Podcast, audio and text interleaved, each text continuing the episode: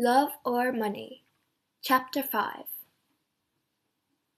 After the coffee and sandwiches, Inspector Walsh called Roger Clarkson to the office.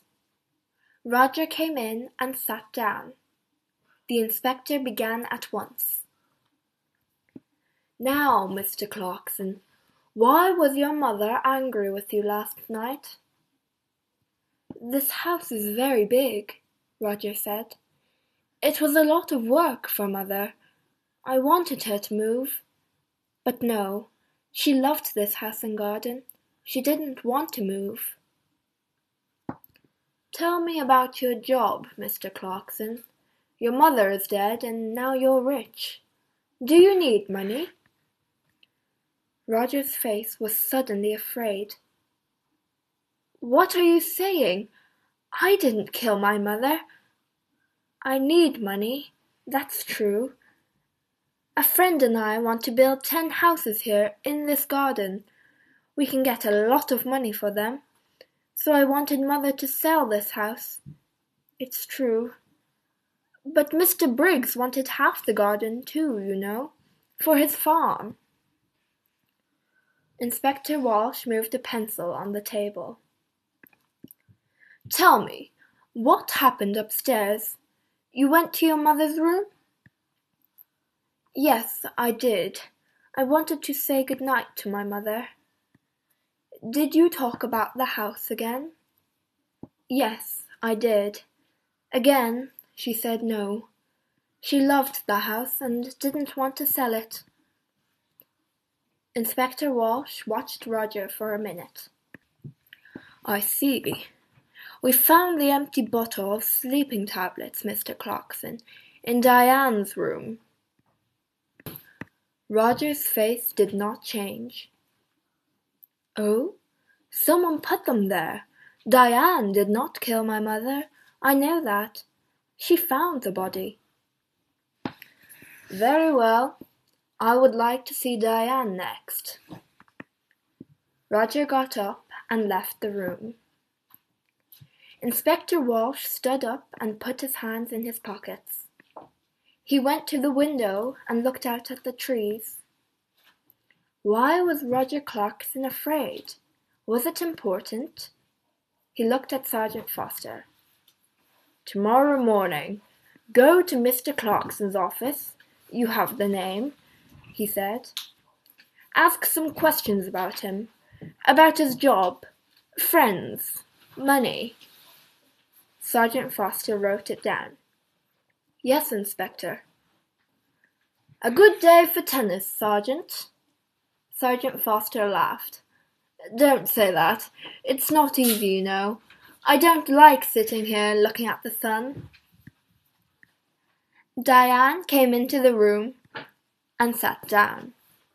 She looked at Sergeant Foster and smiled. I saw you at the tennis club last month, I think. You play very well. Sergeant Foster's face went red. Inspector Walsh looked at him. Oh, yes, a fast and exciting player is Sergeant Foster. Diane smiled again at Sergeant Foster, and his face went redder. Well, Miss Clarkson, Inspector Walsh said. I want you to talk about last night. Diane stopped smiling. Oh, I can talk about last night. I can't stop talking about it. We were all angry. Mother went to bed early and I made hot milk for her. We were all in the kitchen, and Peter Hobbs came in. He nearly broke the back door down. Diane stopped. Yes? He was very angry about a letter. He wanted to kill mother. Are you going to talk to him? We're going to talk to everyone. Good. Tom Briggs came into the kitchen too. Are you going to talk to him? I'm asking the questions, Miss Clarkson. When did you take the milk upstairs? I went up after Roger. She stopped for a minute. Then she began again. I didn't like my mother, Inspector. She killed my father, you know. Last winter, after Christmas, she drove the car into a tree and killed my father. Inspector Walsh watched Diane's face carefully. I see. So you wanted to kill your mother? Diane laughed. I wanted to kill her, but I didn't. I can tell you a lot of things about this family, Inspector. Everyone wanted Mother to die. Uncle Albert wanted her money for his wife, Annie. And then my brother. He needs a lot of money. He has an expensive house and an expensive car. And think of Jackie. Do you know that Jackie didn't like Mother? A long time ago, a nice boy worked here. He was the gardener. Jackie loved him very much. But Mother said no. A gardener was not a good husband for a Clarkson girl. Inspector Walsh listened quietly. All this was very interesting, but was it important? Perhaps. What a happy family the Clarksons were. We found the empty bottle of sleeping tablets in your room, Inspector Walsh said quietly. He watched her face carefully. Diane stood up suddenly, her face angry. What? I didn't put it there. I'm not going to listen to this. She ran out of the room.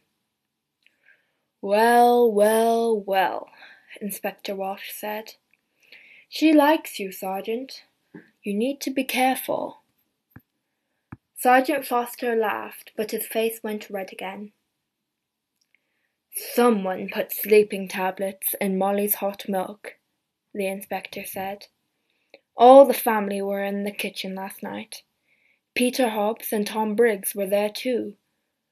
One of them killed Molly. Inspector Walsh got his hat and coat. Come on, we need to talk to Peter Hobbs and Tom Briggs. Let's get some more coffee first. I'd like a sandwich too. I'm hungry again.